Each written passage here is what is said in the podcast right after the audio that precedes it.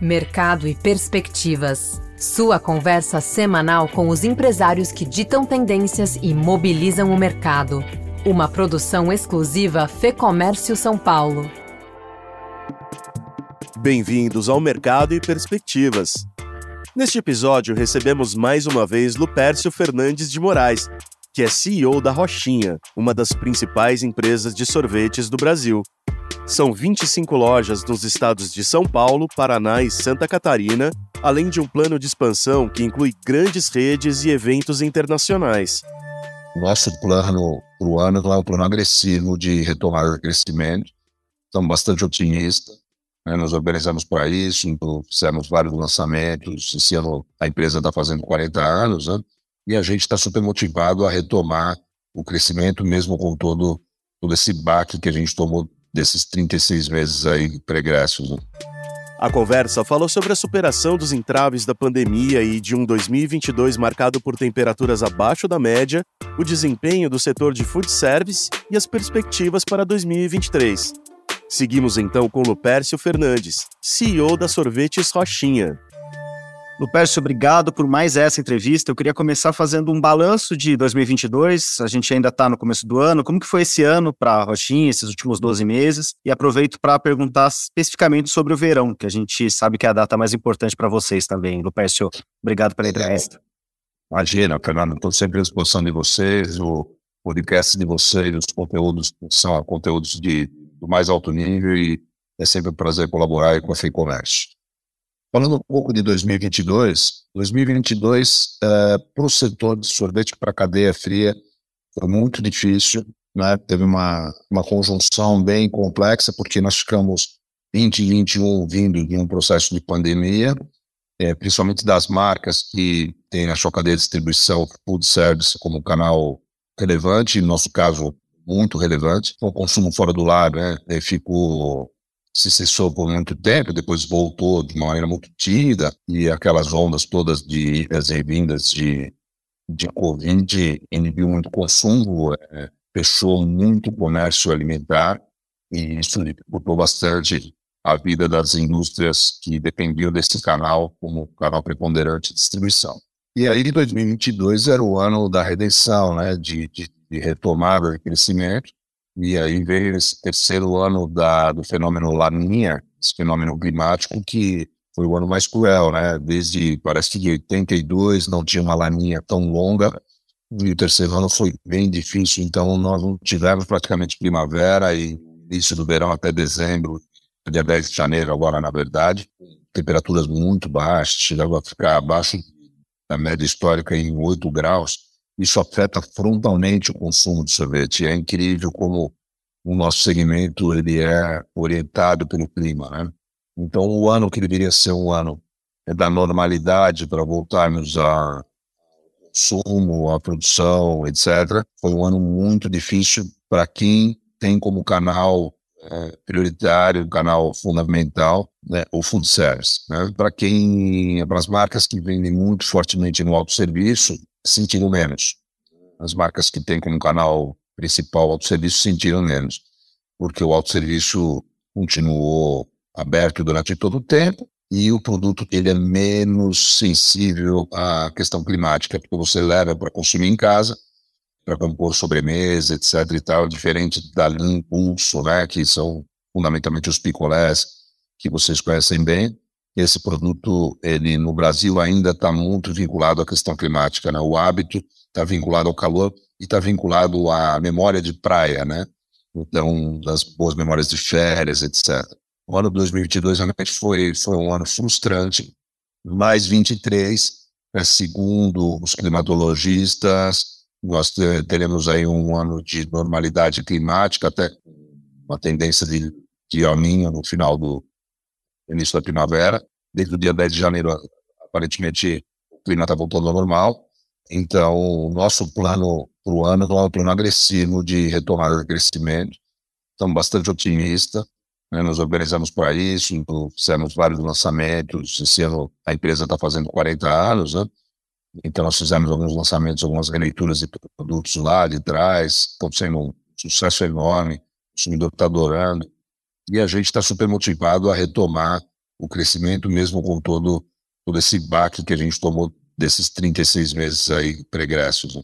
Falando aí um pouquinho desse período, uh, foi um período em que muitos restaurantes fecharam. Vocês sentem uma recuperação no setor? Vocês que conseguem olhar para o setor de uma forma mais horizontal?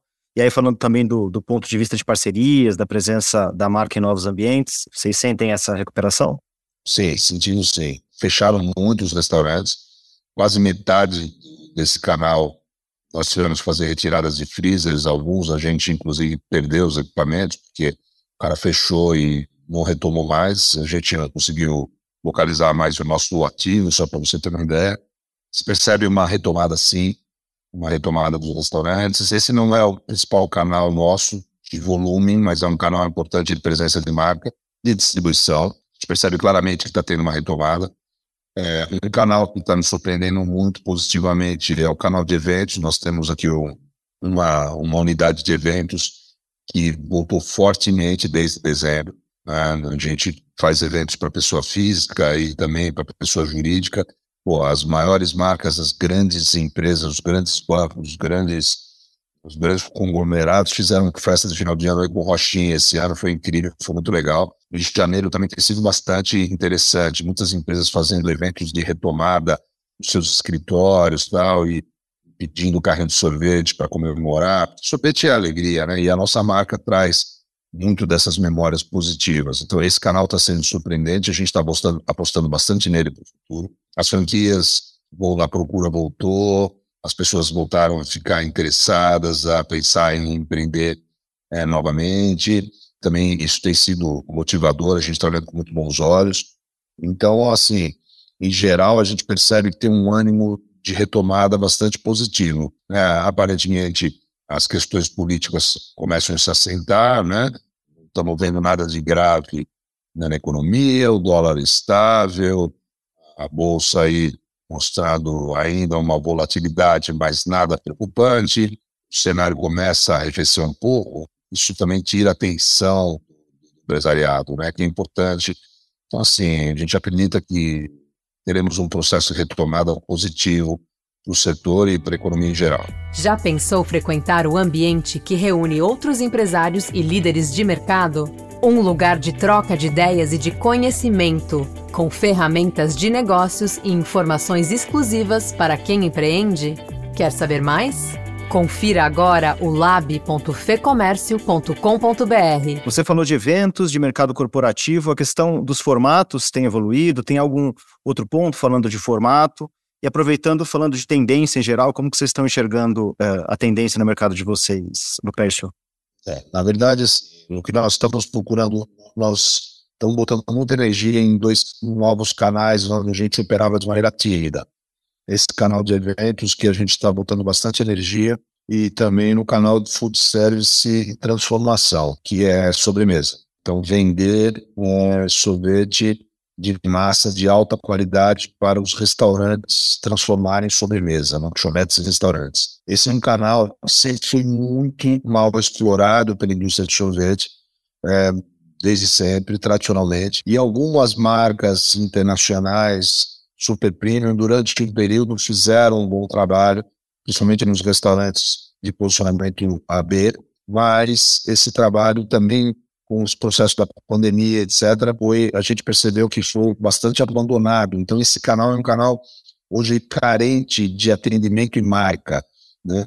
Então, nós estamos aí preparando um projeto bastante interessante para levar o nosso brand para dentro dos restaurantes, das lanchonetes, para que eles possam vender seus milkshakes, suas sobremesas de componente, mostrando para o seu consumidor que ali ele está tomando um sorvete de alta qualidade com a marca Rochinha.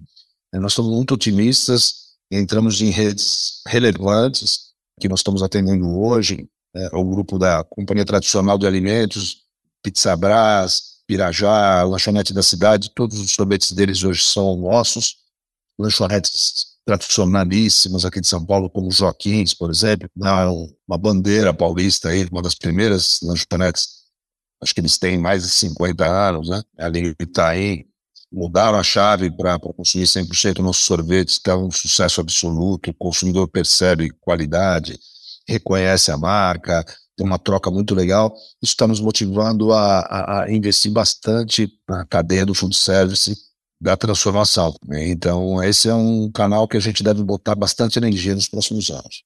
Bom, para fechar, Lupécio, de forma mais macro, você falou uh, sobre perspectiva econômica. Como estão os planos de vocês, de expansão também?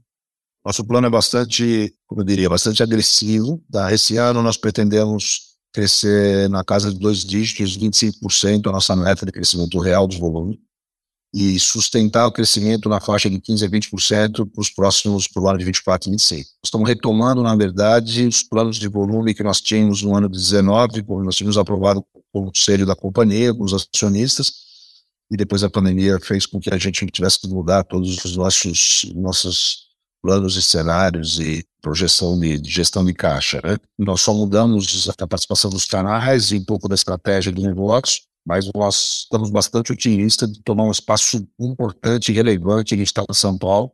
Nossa estratégia é bastante concentrada no estado de São Paulo, por enquanto, e aí nós já temos um share bastante significativo na Grande São Paulo, por exemplo, na linha Impulso, nós temos aí 11% de share, é, nas grandes redes de supermercado, é, premium como Pão de Açúcar, Samachê, Mambo, nós somos líderes absolutos, mais de 40% de share na Impulso. É, então, nós queremos alargar esse sucesso dentro do próprio Estado de São Paulo, é, com bastante rapidez, quer dizer, tomar os passos que pertence, que nos pertence, né? Hoje, a gente está presente nos principais parques que foram privatizados da cidade, Vila Lobos, Parque Ibirapuera, Água Branca, Horto Florestal.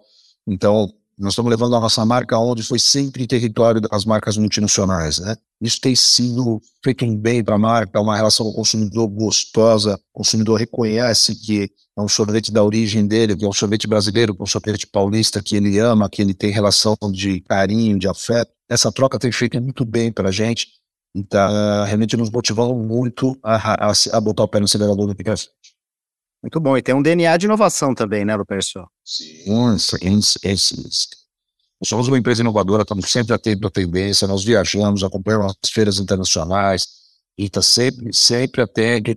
E como uma empresa pequena, né, com DNA de grande empresa, porque nós, acionistas e executivos da companhia, viemos de grandes escolas, a gente acaba tendo uma agilidade que nos ajuda bastante a competir com grandes corporações. Né? Então, nós temos uma marca muito querida, uma marca muito amada e, e uma capacidade de inovação ágil. Isso, isso tem nos ajudado bastante nessa trajetória. Essa foi a conversa com Lupércio Fernandes, da Sorvetes Rochinha. Eu sou Marcelo Pacheco, a entrevista e o roteiro deste episódio são de Fernando Saco e a edição do estúdio Johnny Days. Obrigado pela sua companhia e até o próximo episódio. Informação e análises inéditas, mobilização empresarial, ferramentas de negócios exclusivas. Tudo isso você encontra no lab.fecomércio.com.br. Acesse agora e confira.